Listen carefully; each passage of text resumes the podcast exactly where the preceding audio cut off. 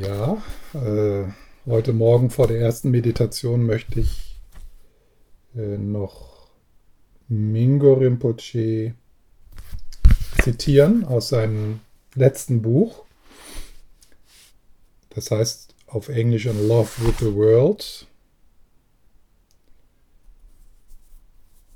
Und es erzählt seine Geschichte, wie er aus, äh, aus seinem Kloster flieht, wo er Abt ist.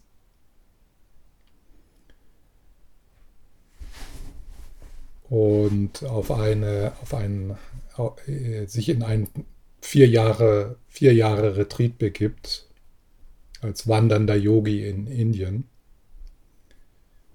Und am Anfang dieses Buches äh, schreibt er, wir lernen uns auf einen anderen Aspekt unseres Geistes zu verlassen, der unter unserer Reaktivität existiert. Wir nennen das in Anführungsstrichen nicht selbst. Es ist das unbedingte Bewusstsein. Das Wort habe ich auch gestern benutzt, unbedingtes Ge äh, Bewusstsein, Rigpa, bedingtes Bewusstsein, Sem.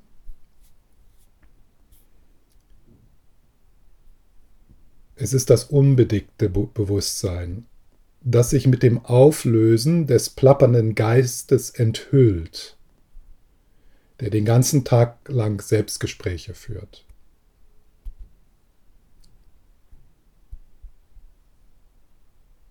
Also in Mahamudra-Meditation lernen wir uns auf einen anderen Aspekt unseres Geistes zu verlassen.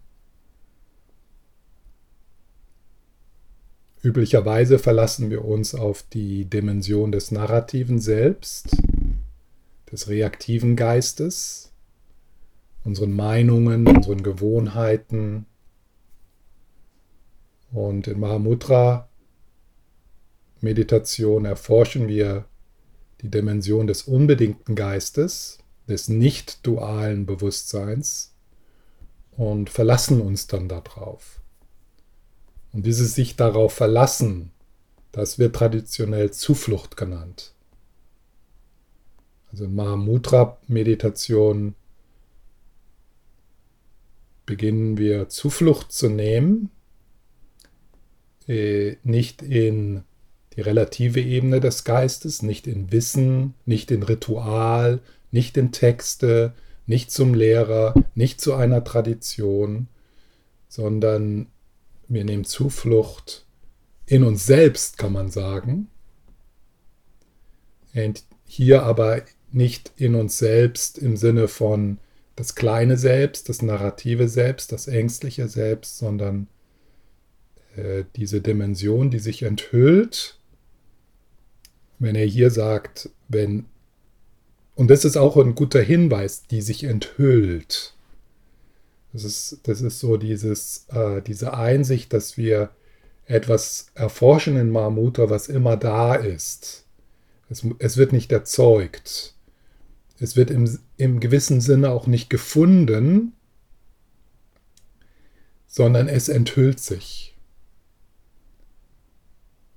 wenn die Schleier dünner werden. Und alle anderen Meditationsmethoden, der ganze progressive pa Weg äh, des Buddhismus, äh, dient dazu, uns an diese Schwelle zu bringen. Und dann, ja, da haben wir ja dann drüber geredet gestern. Tom hat das Schwimmen genannt. Ich schwimme auf dieser Schwelle, ich drehe mich im Kreis, ich, äh, ich, ich habe es intellektuell verstanden, aber äh, es, ich bleibe einfach verhaftet in, in dem bedingten Geist, ich bleibe einfach im narrativen Selbst.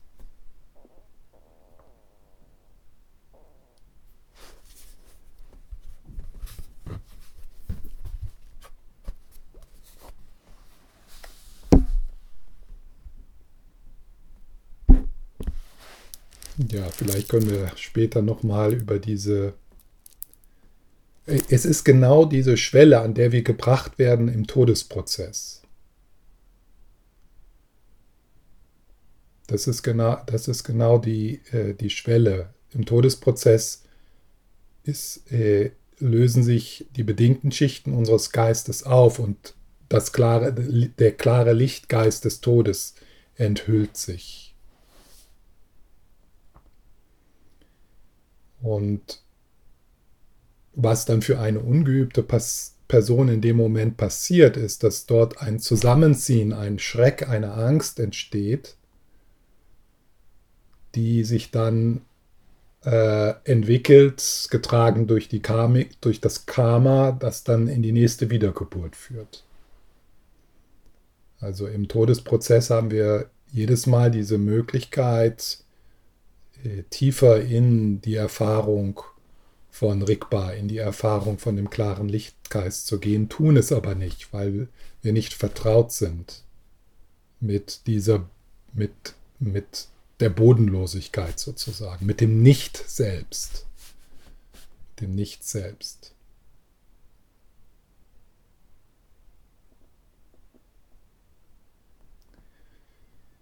So wie das im Todesprozess ist, wenn ihr mal über äh, Berichte über Menschen hört oder liest darüber, die Nahtoderfahrung gemacht haben. Viele berichten, dass also auf dieser Schwelle äh, die Großeltern oder die Eltern oder so sozusagen ähm, begleitend dann ins Licht führen.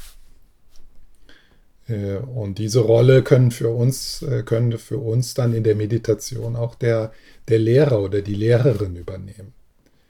Sozusagen jemand, der dich da an der Schwelle als dass da der Meister, der sich dort, äh, der dich dort äh, empfängt an der Schwelle, ist natürlich eine Ausstrahlung der eigenen Buddha-Natur. Aber nichtsdestotrotz, dann ist da etwas zunächst mal, das uns an die Hand nimmt, sozusagen, um uns dann in die Nicht-Dualität zu führen.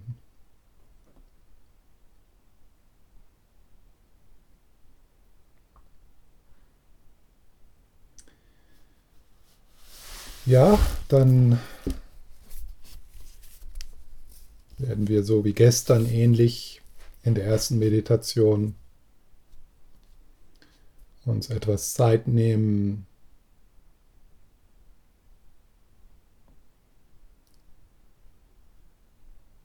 hier anzukommen.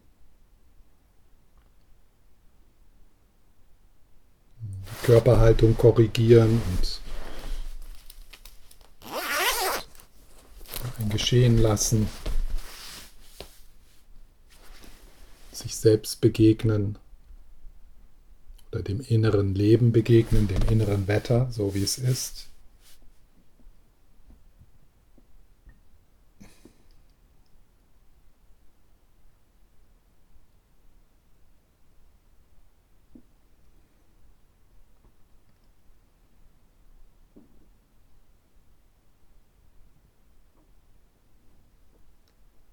Runterschalten vom Tun ins Sein und vom Kopf in den Körper.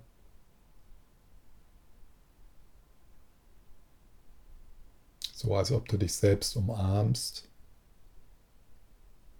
mit Gewahrsein und Atem.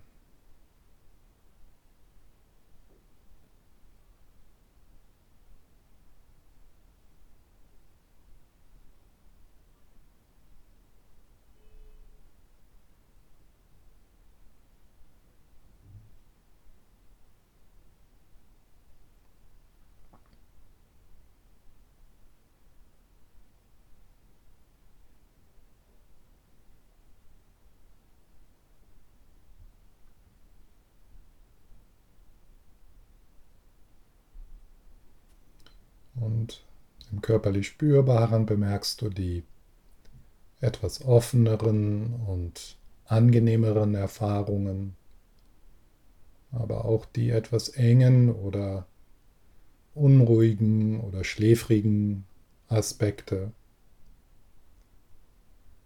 so wie eine, eine Wetterfront. Und all diese Bewegungen sind Verdichtungen der gleichen Energie.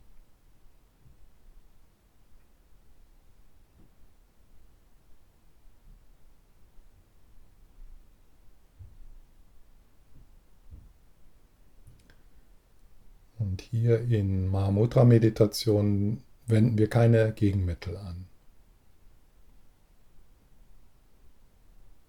Wir vertrauen auf nicht verurteilendes, freundliches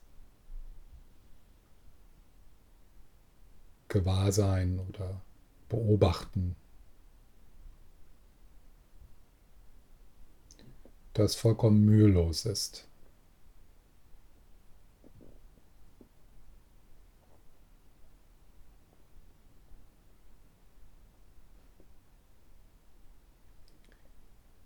Wenn dich das unterstützt, kannst du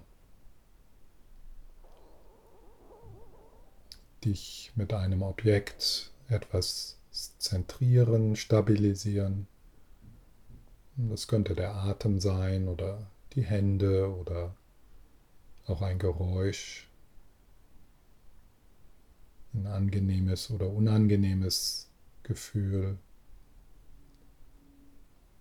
Aber es besteht doch die Möglichkeit, ins offene, absichtslose Gewahrsein zu gleiten.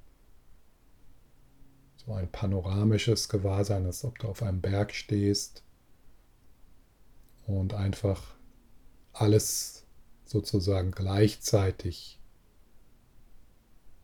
im Feld hast, ohne etwas hervorzuheben oder ohne etwas unterdrücken zu wollen.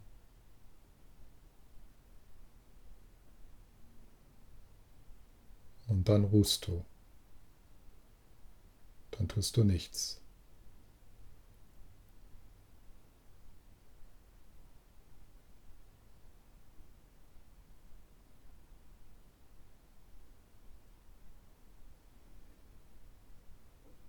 Und wenn du dich dann verstrickst,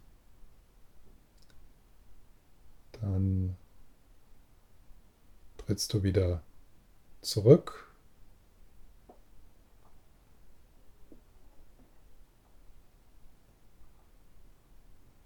und schaust, spürst, hörst.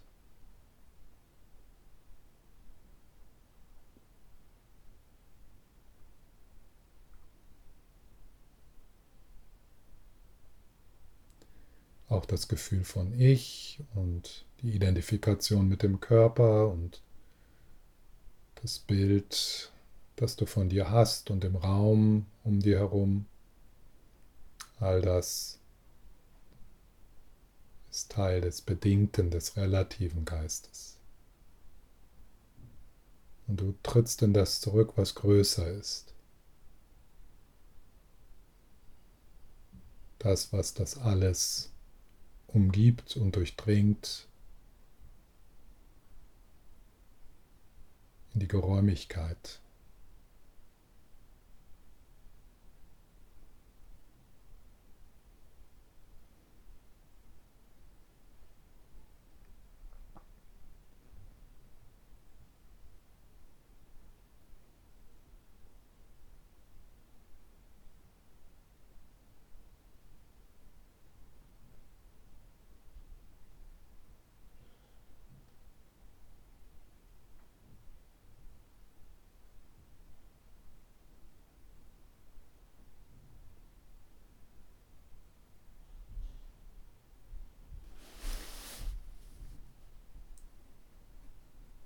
Und all das, was du erfährst, das Wetter von heute Morgen, die Stimmung, die Gefühle,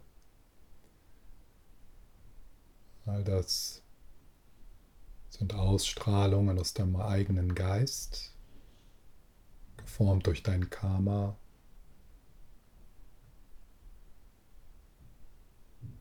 Und das geschieht ganz von allein.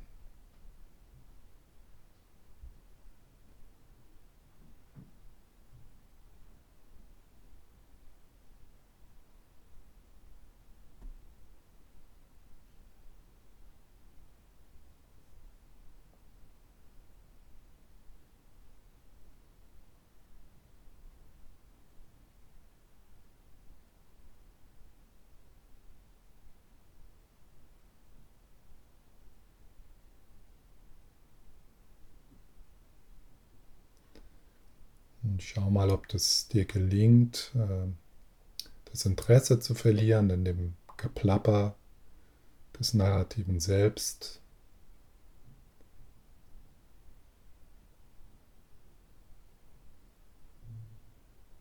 So wie ein Radio, das im Nachbarraum läuft und das dich nicht stört, aber auch nicht interessiert.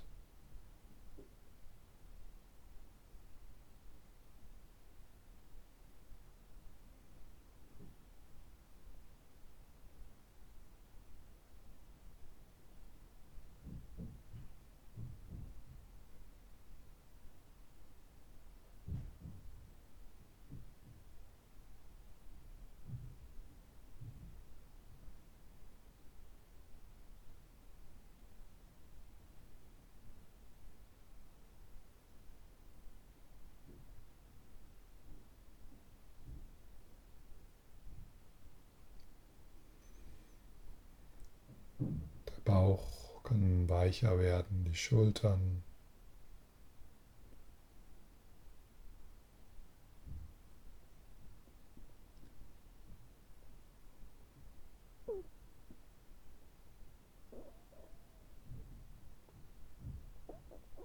Wie weit kannst du zurücktreten?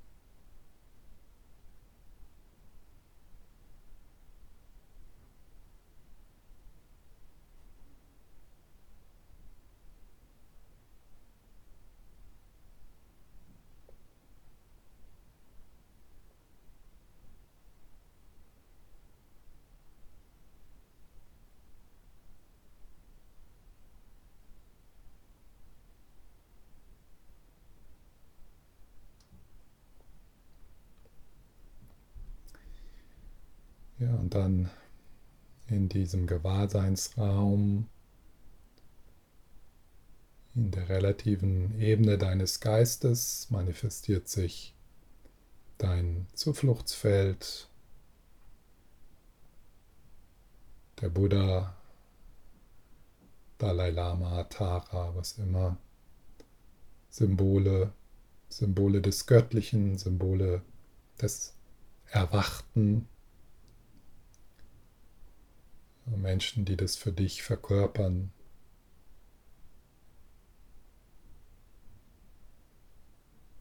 Die erscheinen dort wie Engel, Wesen auf, aus Licht, aus Liebe gemacht, aus Weisheit gemacht.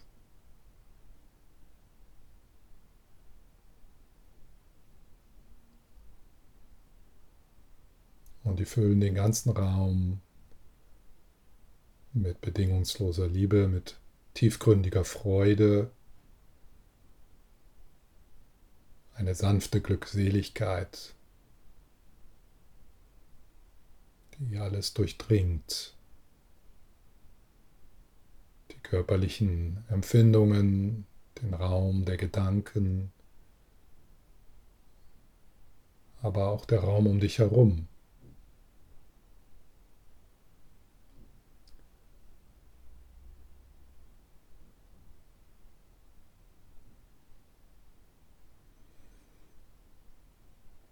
Der liebevolle Blick, das Lächeln, die mächtige Stille.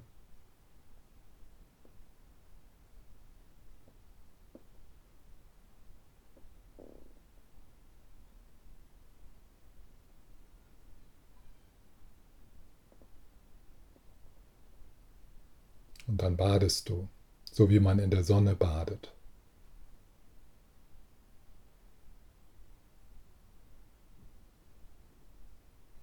Jede Zelle deines Körpers öffnet sich wie eine Blume in dieser Sonne.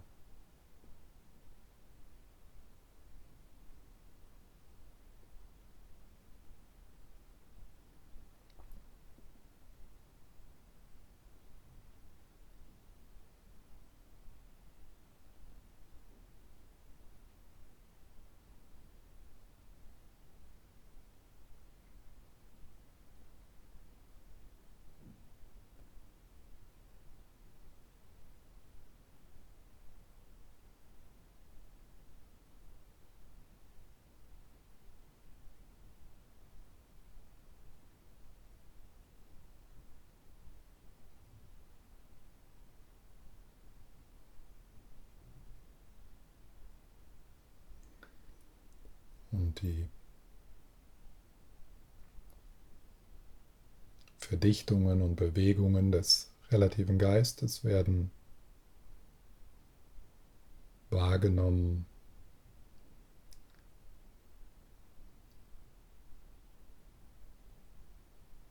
in ihrer Substanzlosigkeit, in ihrer Leerheit, so wie ein Traum, der deutlich erscheint, aber leer ist von jeder Substanz.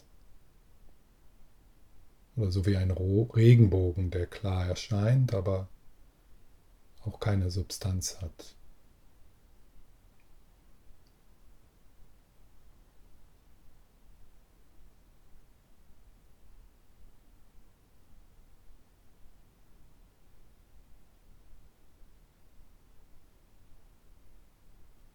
Dann lösen sich, löst sich das Zufluchtsfeld auf.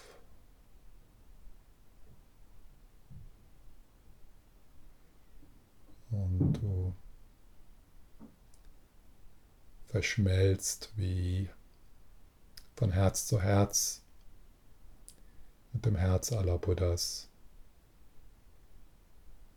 mit dem Herz des Lamas. und vergiss dich selbst.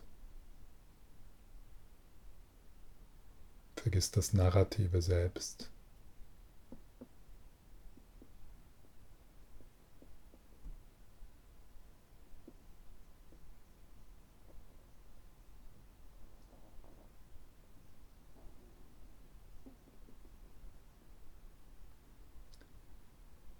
Und da mag noch Bewegung sein oder auch Gedanken. Aber all das ist Licht. All das ist Liebe.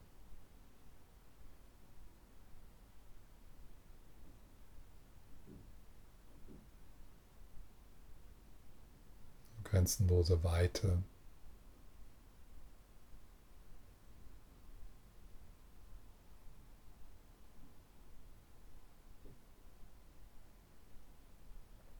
Ohne Zentrum eine Grenze.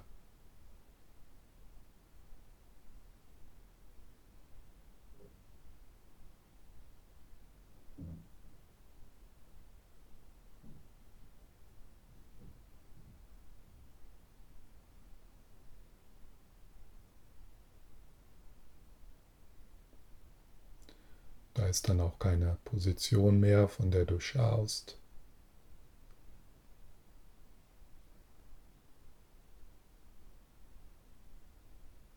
Das Schauen durchdringt alles. Und das Schauen und das sich bewegen ist nicht voneinander getrennt.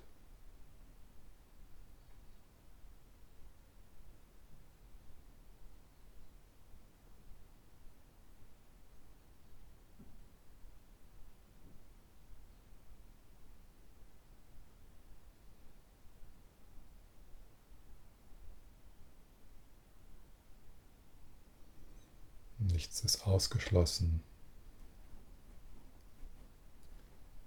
Nichts wird besonders betont.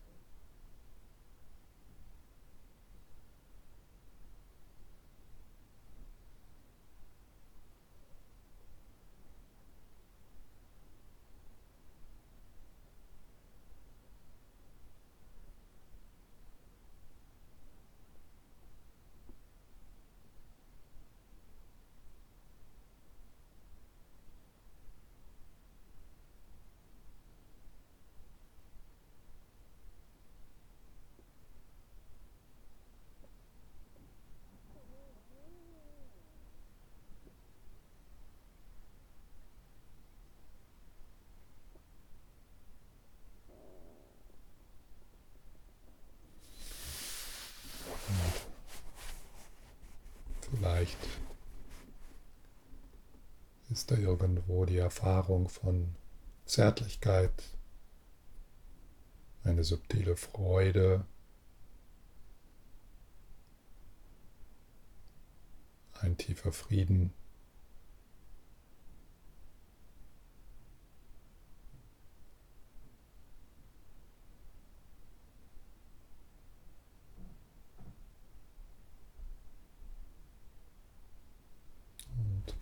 Lehn dich dort mal hinein.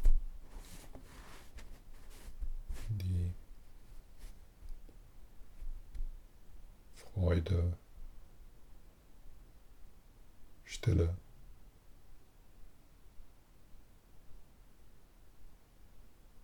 Unschuldigkeit. In das Hiersein.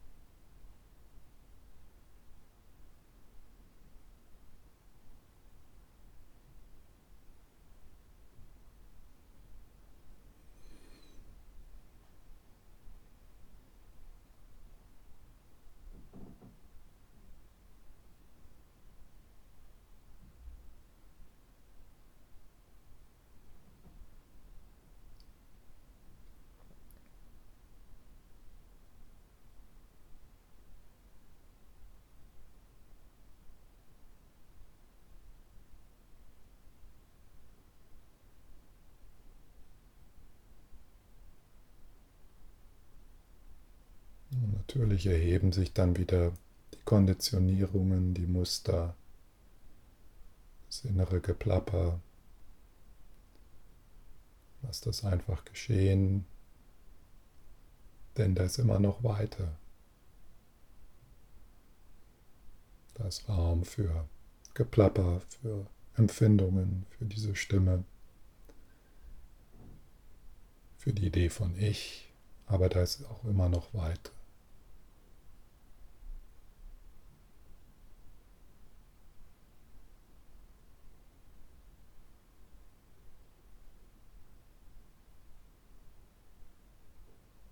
Da ist immer noch subtile Freude, unschuldige Präsenz. Hier sein.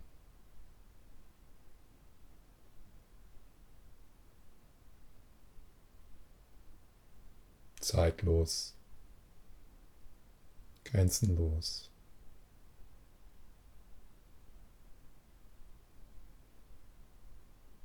Unendlich.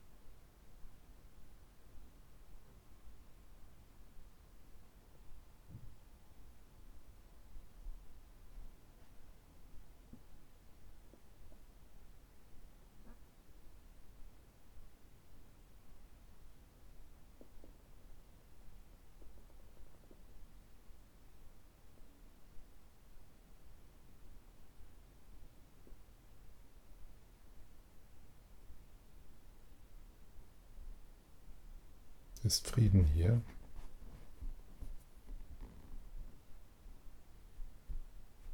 Ist Stille hier?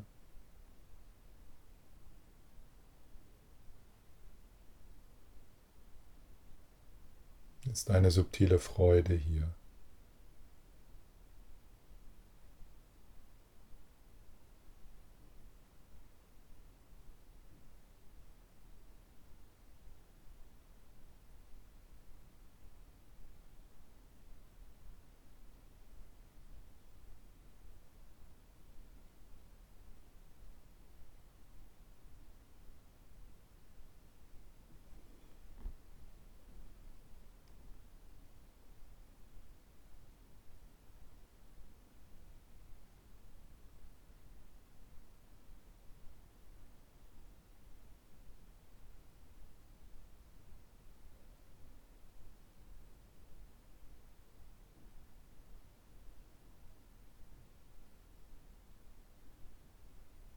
das Weite hier.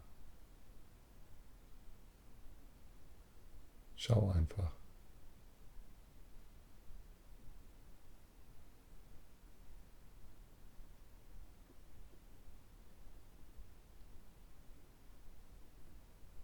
ist die Präsenz des Lamas hier. Nicht das Bild, die Präsenz.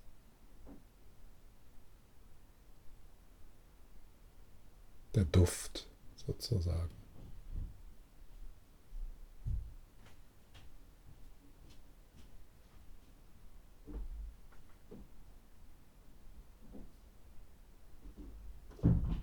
ist das Licht hier, das Göttliche.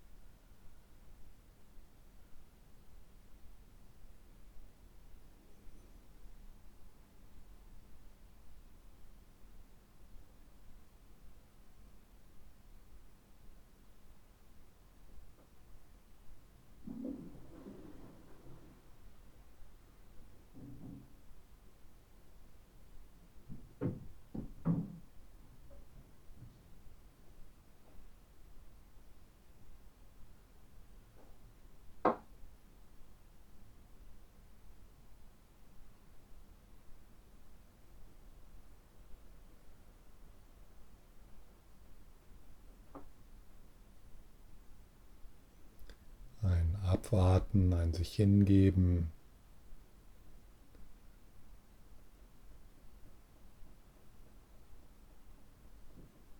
Alle Manipulationen, alles tun, entspannen. Kein Gedanke kann hier zur Hilfe kommen. Die sind vollkommen unwichtig.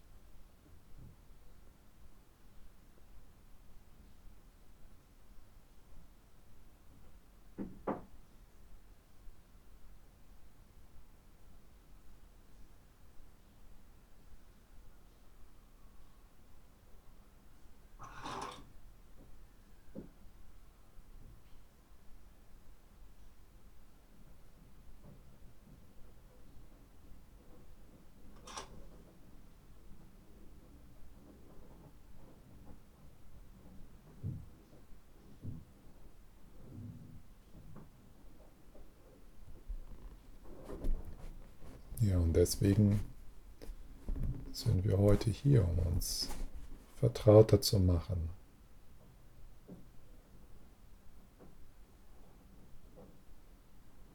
Mit der Dimension, die sich enthüllt. Der absolute Guru, der absolute Lama, der sich enthüllt, das Göttliche, das sich enthüllt.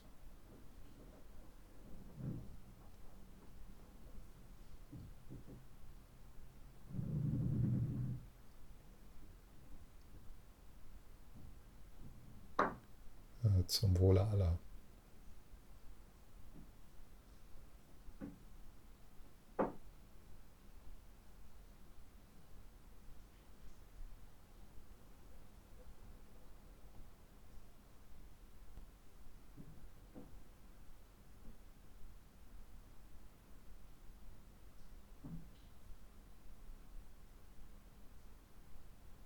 möge sich der unbedingte Geist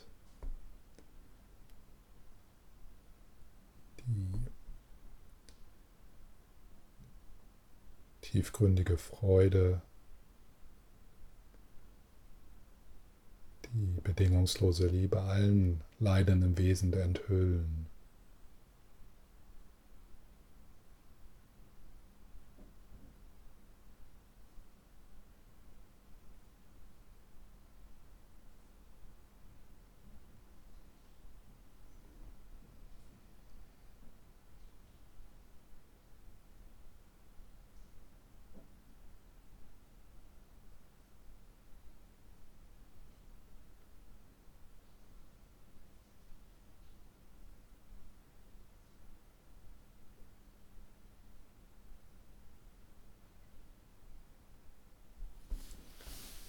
Dann wieder, falls du mit geschlossenen Augen gesessen hast,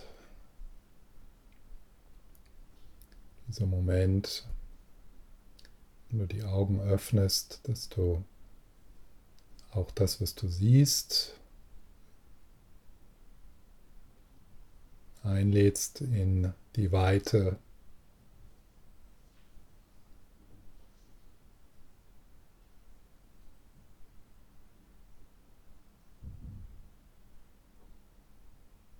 so dass auch das Sehen nicht von dem kleinen Selbst kommt, sondern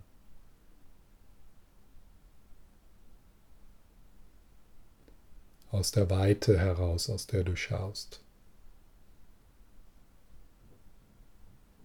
Aus dem Nichts, aus dem du schaust.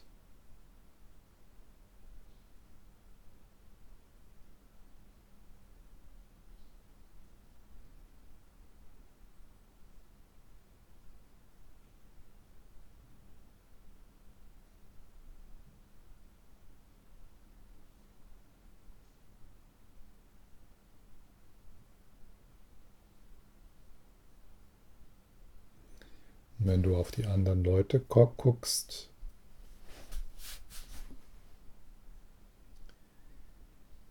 dann scheint das erstmal so zu sein, als ob das Schauen aus den Augen kommt.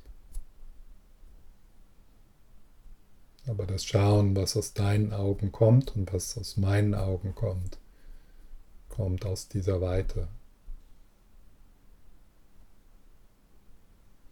Die Augen können nicht schauen.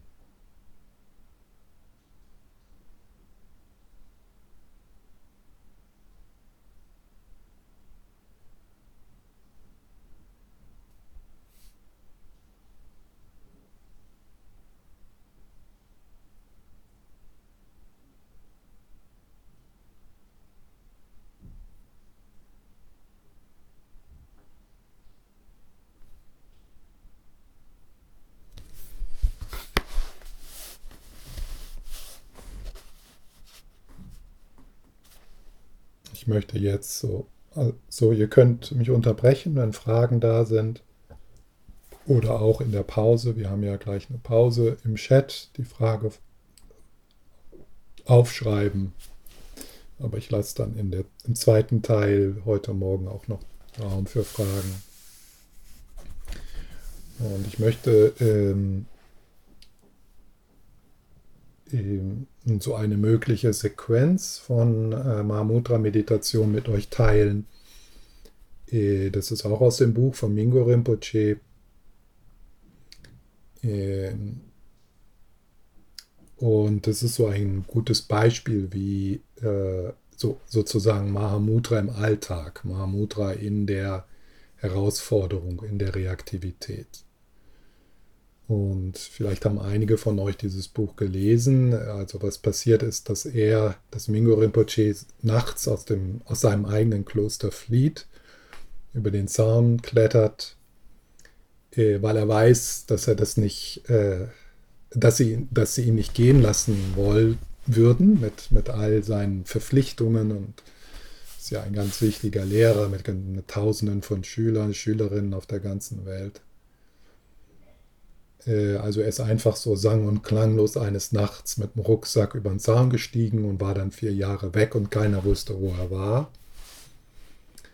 Und äh, ja, und dann äh, fährt er mit dem Taxi nach Port Gaya, äh, nee, nach Gaya, Bahnhof Gaya und äh, äh hat dort die Erfahrung der, der ersten Zugreise de, in der dritten Klasse seines Lebens.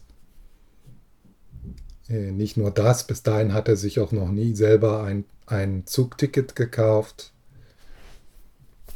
Ähm, ja, und einige von euch waren ja in Indien, andere können sich das vielleicht so vorstellen, was das heißt, äh, auf, in Indien auf einem auf einem Bahnhof zu sein und sich in den Zug zu drängen und, ähm, und dann ganz besonders äh, für Mingo Rinpoche, der, wie er selber in dem Buch sagt, aufgewachsen ist mit goldenen Löffeln, also immer mit, mit äh, immer versorgt sein, immer äh, die Dinge des Alltags geregelt haben, äh, bei den, bei den, bei seinen äh, Attendanten und so weiter.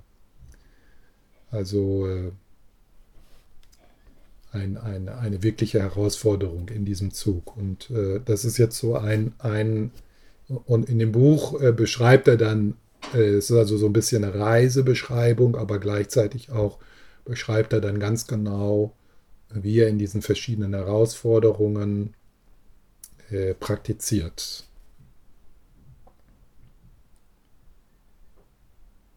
Und er sitzt da also in dem vollge, vollgestopften äh, Zug. Das stinkt, das ist, äh, er hat noch nicht mal einen Platz. Irgendwie ist er eingezwängt zwischen vielen Leuten, sitzt auf dem Boden, hat eine Panikattacke. Ähm, Klaustro, Klaustro, Klaustro, Klaustrophie. Ja, ja. ja, und dann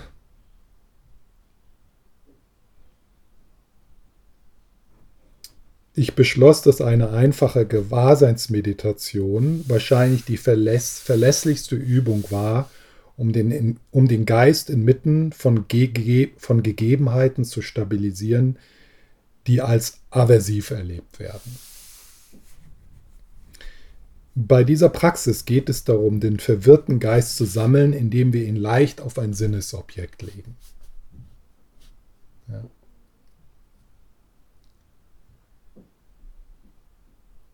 Das ist so der erste Schritt. Äh, das wäre dann Shamatha mit Objekt. Ja. Den Geist leicht auf ein Sinnesobjekt legen. Und jetzt in der Meditation, wie ich sie an, angeleitet habe, habe ich auch so das Angebot gemacht. So, ich habe irgendwie so gesagt, leicht auf den Atem legen oder in die Hände oder in einen anderen Körperbereich oder auf Geräusche, ja, leicht. Also keine Konzentrationsübung, sondern ein Sinnesobjekt in den Vordergrund holen, um sich, um den Geist zu stabilisieren. Und das kann ein Sinnesobjekt der Five Sinne sein. Das kann Geschmack sein, das kann ein Geräusch sein, das kann ein, ein äh, ja, etwas, was du siehst, ja, das, äh, das ist egal. Und da haben wir verschiedene Präferenzen. Das ist, äh, da können wir experimentieren. Was ist, wo, was ist vielleicht auch etwas, was im Moment gerade besonders intensiv ist. Ja? Also wenn du in einem Raum sitzt, wo nebenan äh, jemand bohrt, dann macht es vielleicht nicht so viel Sinn, den Atem äh, auf den Atem zu bestehen als Sinnesobjekt, das, die Aufmerksamkeit drauf zu legen. Sondern dann kommt es ein, zu einem Konflikt, ja, ein Aufmerksamkeitskonflikt. Ja, der Atem dringt, äh, der, das Geräusch dringt ein, aber du willst Atemmeditation machen. Und das ist sehr, sehr frustrierende Meditation. Hier wäre dann das flexible Gewahrsein, dass, dass, dass dann sagt, ja, das ist eigentlich egal, womit ich mich stabilisiere. Das muss nicht schön sein, das muss nicht angenehm sein. Es geht um ein Sinnesobjekt. Hier das, das Leicht, das ist ein, ein wichtiges Wort. Also es geht nicht darum, Single-Pointed Concentration, so, ja, sondern einfach in den Vordergrund holen und alles andere im peripheren Gewahrsein sein lassen, wie es ist.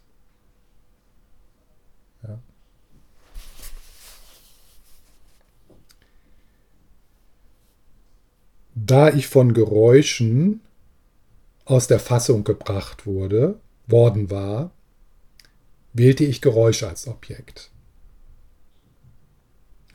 Die Gewahrseinspraxis verwendet Geräusche als Stütze für die Meditation. Das ist äh, auch ein schönes Wort als Stütze. Ja? Und alles kann Stütze für Meditation sein. Hier in der Mahamudra-Praxis gibt es keine Hindernisse. Sogenannte Hindernisse äh, wo man in anderen meditativen Traditionen dann Gegenmittel anwendet, werden zur Stütze gebraucht. Schläfrigkeit kann Stütze sein. Verwirrung kann Stütze sein. Zweifel kann Stütze sein. Freude.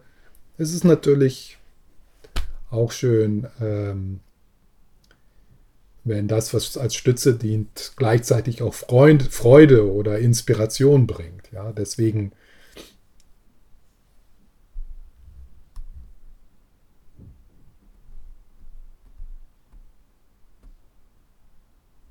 Okay.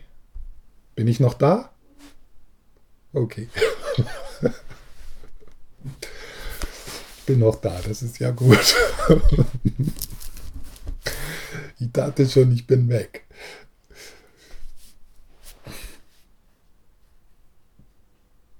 Ähm ja, es ist schon, es ist auch angebracht, ähm, also wenn das Unangenehme nicht zu intensiv ist, äh, dass man äh, als Stütze ein, ein, eine, eine, freudige, ein, eine freudige Erfahrung sucht. Das ist schon auch angebracht. Da ist nichts falsch dran. Ja? Also eine Berührung zum Beispiel, die Katze auf dem Schoß haben oder äh, eine Gehmeditation, den Wind auf der Haut spüren. Ja, also es ist schon, äh, also es ist nicht, äh, es ist, selbst wenn da etwas äh, Unangenehmes ist, ähm, ist es schon auch eine Möglichkeit, einfach dann das nicht so wegzudrängen, aber trotzdem ja, ist hier vielleicht auch etwas offeneres, weicheres, äh, angenehmeres, freudiges, das mir als Stütze dienen kann.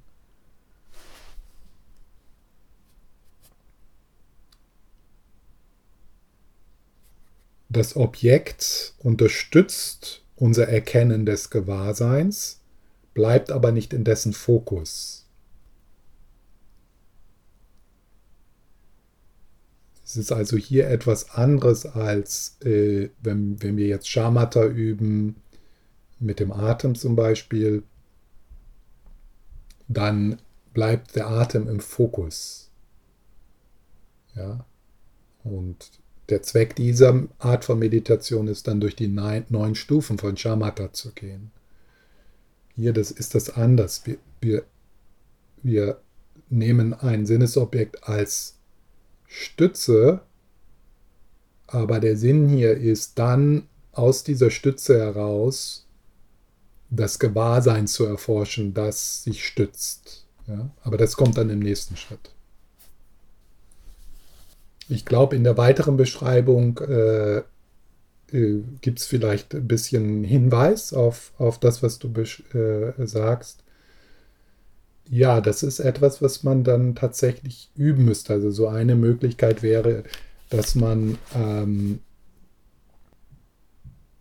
sich gleichzeitig auch auf die Hände, also auch die Hände wahrnimmt und die Füße, also den, den, den Gewahrseinsraum vergrößert. Und wenn, wenn man das tut, dann wird das, das Objekt oder das Unangenehme wird kleiner, nicht im Sinne, dass es kleiner wird, sondern weil der Raum, in dem es ist, äh, ist größer. So, so ist das auch. Also sagen wir mal, wenn du ein, ein, ein, ein Schmerz im Magen hast, dann gibt es diese Möglichkeit von Fokus in, also du Fokus, du bringst dein Gewahrsein mehr als Konzentration dorthin und dann verlierst du so den Kontakt mit den anderen Körperbereichen. Die verschwinden dann irgendwie. Äh, und dann könnte es sein, dass in dem Moment kommen dann die Geschichten und so weiter und so fort und du versuchst darüber nachzudenken und dann der Widerstand und so weiter und so fort. Also das Ganze verdichtet sich dann noch. Und dann würde die Erfahrung des Schmerzes im, im, im, im Bauch würde, würde größer und größer werden. Nicht dass, ähm, und und eine, ein anderer Weg ist, dass man vielleicht anfangs so ein bisschen äh, hin und her balanciert. Okay, meine, wie geht es meiner Hand? Dann spüre ich da mal rein.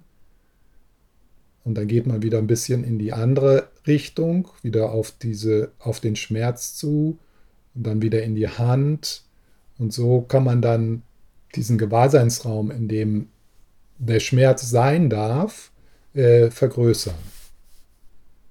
Genau, auf dieser Ebene, äh, diese Ebene ist ja progressive Arbeit, also wo wir auch, äh, es ist auch so ein Erforschen der verschiedenen Dinge, die dann passieren. Äh, und ja, und da kann man dann ähm, ein Gegenmittel anwenden, wie zum Beispiel äh, die Aufmerksamkeit lenken.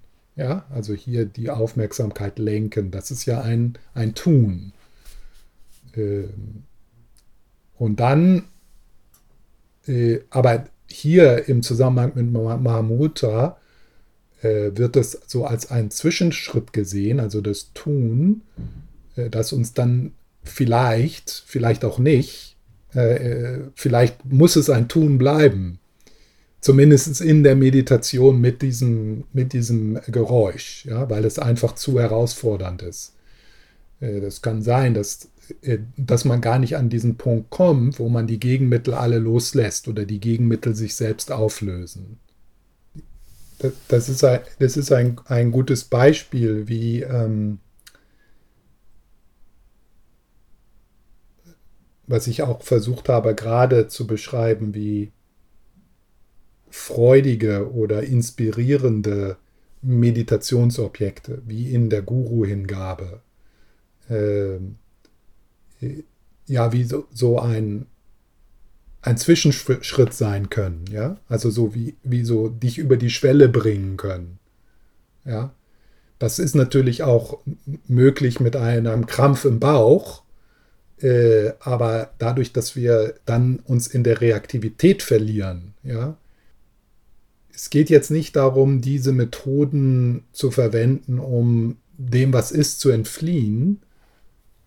Also da ist, es ist angebracht, äh, da äh, in die Meditation etwas Freudiges hineinzubringen. Ja. Und dann sozusagen auf diesem freudigen Reiten in die Weite, sich führen lassen. Das hat schon seine seine Gründe, dass in der tibetischen Tradition die, dass die Guru-Hingabe so zentral ist, ja, als eine Möglichkeit. Etwa eine Minute lang machte ich eine Bestandsaufnahme aller verschiedenen Geräusche um mich herum. Dann wählte ich das dominanteste davon aus, das mahlende Klopfen der Räder auf den Schienen. Ich lenkte meinen Geist auf dieses Geräusch und ließ ihn leicht darauf ruhen. Und, äh, und jetzt gibt er sozusagen, jetzt teilt er mit uns die Instruktionen, die er sich selber in dem Moment gibt. Ja. Und ähm, das ist durchaus etwas, was wir tun können. Ja, also das ist so, wenn, wenn du die Idee hättest, dass, in, dass es in der Meditation darum geht, dass alles still ist und dass da keine, keine Sätze sind und keine Geräusche, äh, das, ist, das ist sicher nicht, ja, zumindest auf dieser Ebene, wie, wo wir praktizieren, ist das unrealistisch. Äh, stattdessen könnte man sagen, ja, das ist okay, wenn ich mich so sanft mit den Instruktionen, die ich gehört habe, die mir Sinn machen, die mir Erleichterung bringen, dass ich mich sozusagen selber anleite. Also das, was sozusagen der Meditationslehrer in einer geleiteten Meditation für mich tut, das mache ich dann selber. Ja, und es geht ja auch darum, man hört anderen in Meditationsanleitungen zu, dass man so solche Instruktionen äh, integriert und die so dann so Teil der, des eigenen des Selbstdialogs sind. Das ist natürlich immer noch der relative Geist, der dualistische Geist, aber es ist ein hilfreicher dualistischer Geist. Ja. Also die Instruktion, die er sich hier gibt, ist verweile beim Geräusch, keine Kommentare, freunde dich mit diesem Geräusch an, Lass die Gedanken, die Ängste und die Verkrampfung in dieses Geräusch hinein abfließen. Ja, da, da muss man dann mal, das muss man dann so ausprobieren. Ist das hilfreich? Ja? Die Verkrampfung in das Geräusch hinein abfließen lassen. Ja? Weiß auch nicht genau, was das bedeutet, aber äh, irgendwie, wenn man dann in, in der Meditation mit solchen, mit solchen Anweisungen experimentiert, dann könnte vielleicht was passieren.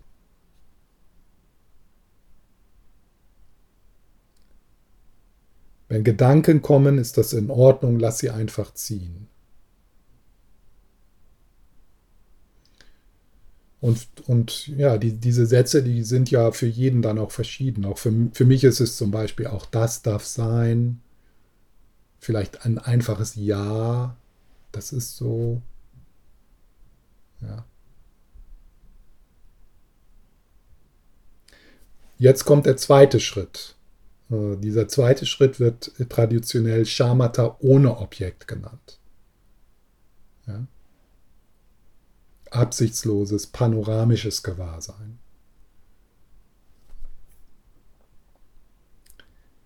Nach etwa fünf Minuten zog ich meinen Geist vom Objekt, von dem klopfenden Geräusch, ab und ließ zu, dass mein Gewahrsein offen blieb um meinen Geist in die Lage zu versetzen, verschiedene Geräusche wahrzunehmen. Husten, Gespräche, ohne sich auf einem davon niederzulassen.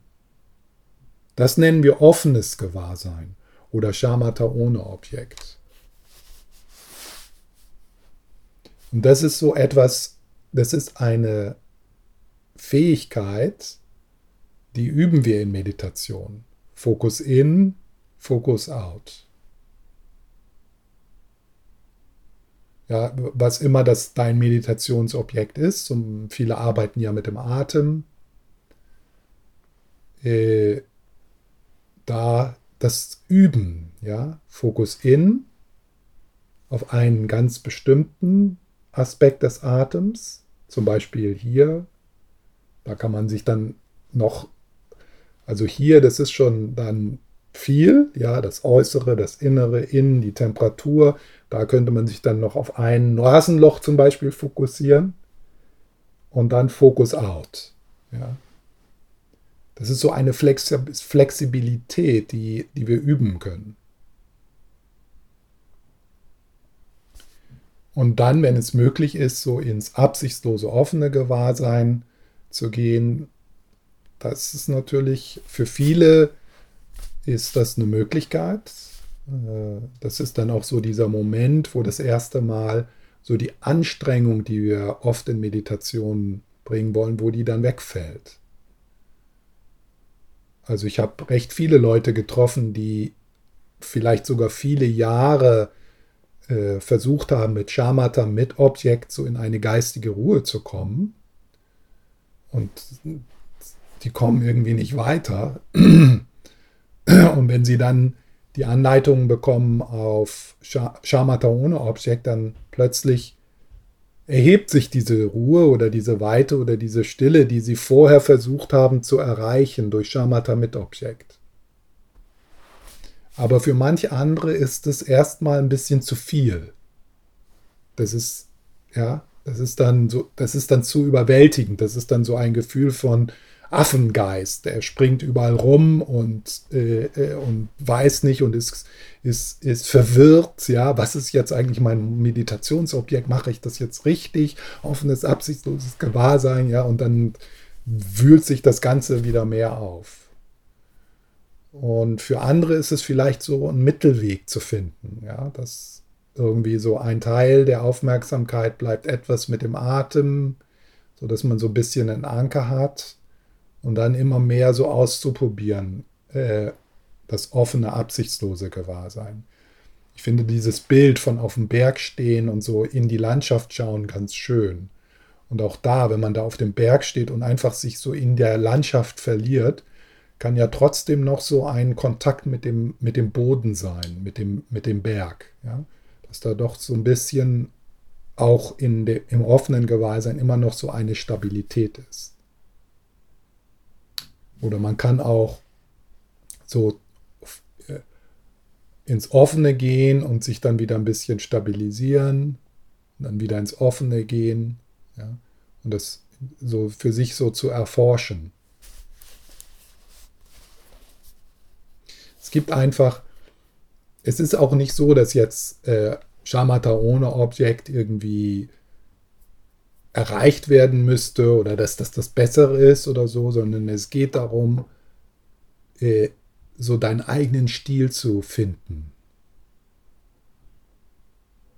Also jeder von uns hat so die Verantwortung, wir hören natürlich die Anleitungen und bleiben neugierig, aber es ist unsere Aufgabe dann mit diesen Anleitungen zu experimentieren und neugierig zu sein und zu forschen, so was, was ist heilsam für mich, was bringt mir Erleichterung, was macht Sinn für mich.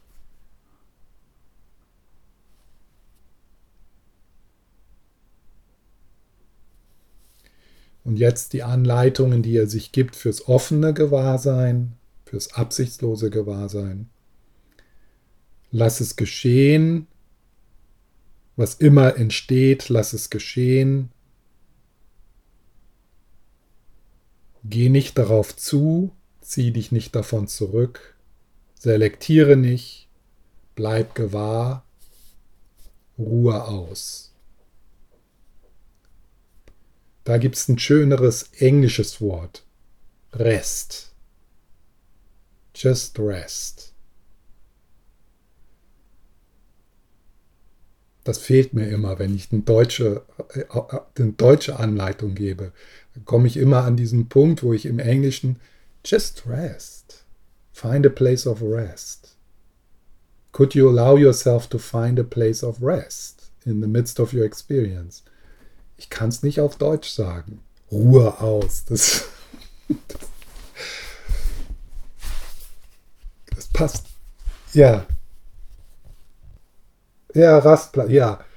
Kannst du dir erlauben,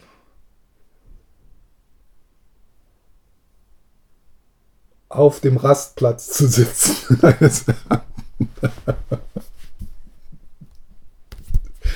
Aber das ist hier, das ist ein schönes Beispiel, wie, äh, wie wir wirklich mit so Worten und Instruktionen äh, äh, experimentieren müssen und da kreativ sein müssen. Ja, und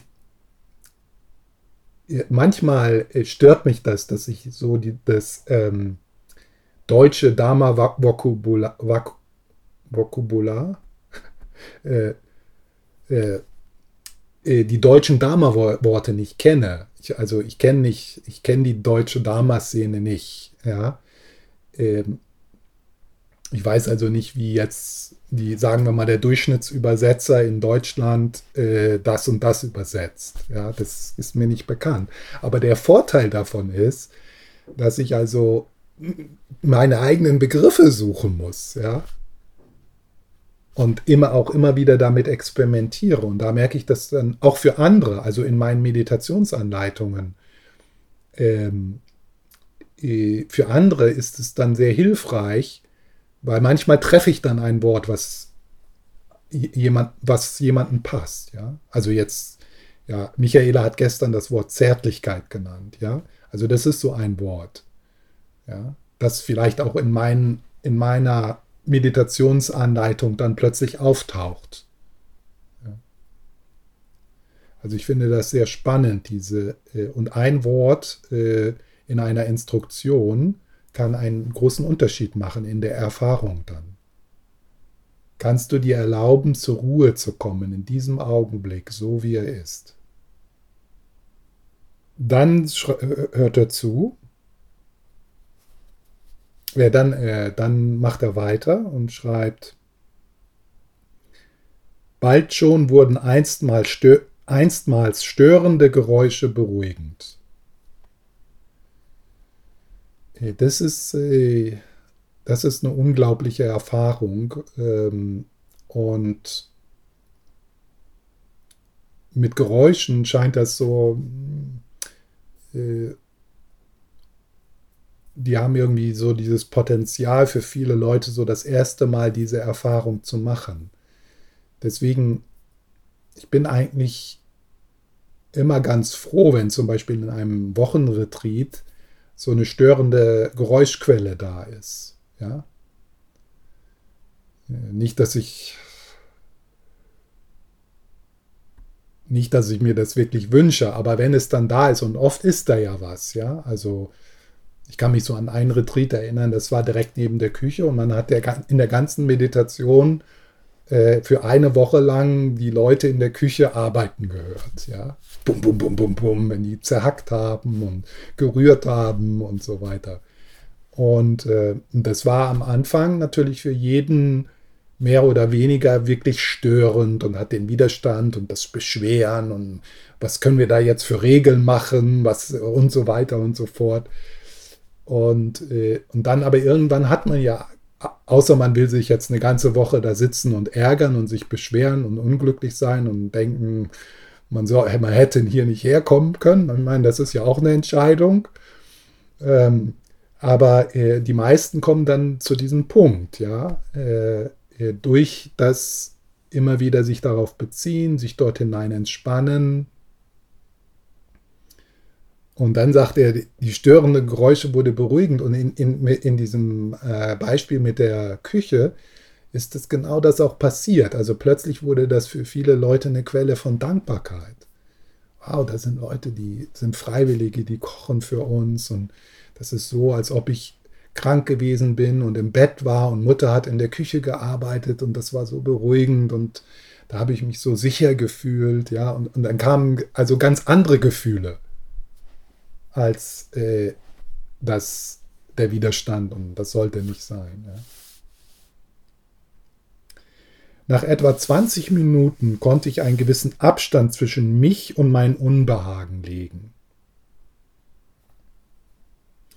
Mein erweitertes Selbstempfinden wurde größer als das Problem. Mein erweitertes Selbstempfinden wurde größer als das Problem. Also hier beginnt er in Kontakt zu kommen mit dem, was größer ist. Äh, wenn, wenn, wenn man nicht in Kontakt mit dem, was größer ist, kommt, dann hat das Problem die Größe deines Körpers. Dann hat das Problem, sagen wir mal, die Angst, hat die Größe deines Körpers, hat die Größe deines Seins. Da ist kein Raum mehr da, ist alles gefüllt von ich und meiner Angst. Ich und mein Problem. Ich und mein Schmerz. Ja. Und äh, hier ist dieser Moment, wo Mingo Rinpoche wieder in Kontakt kommt mit dem, was immer da ist, was aber verdeckt ist durch diese Verkrustung, durch diese Verengung, durch diese Identifikation.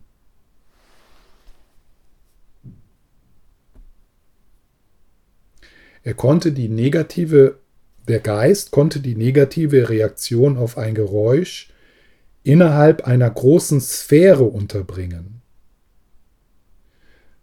was bewirkte, dass ich und mein Unbehagen nicht mehr die exakt gleiche Größe und Form hatten. Das Unbehagen war noch da. Es verschwand nicht, aber ich war nicht mehr in ihm gefangen.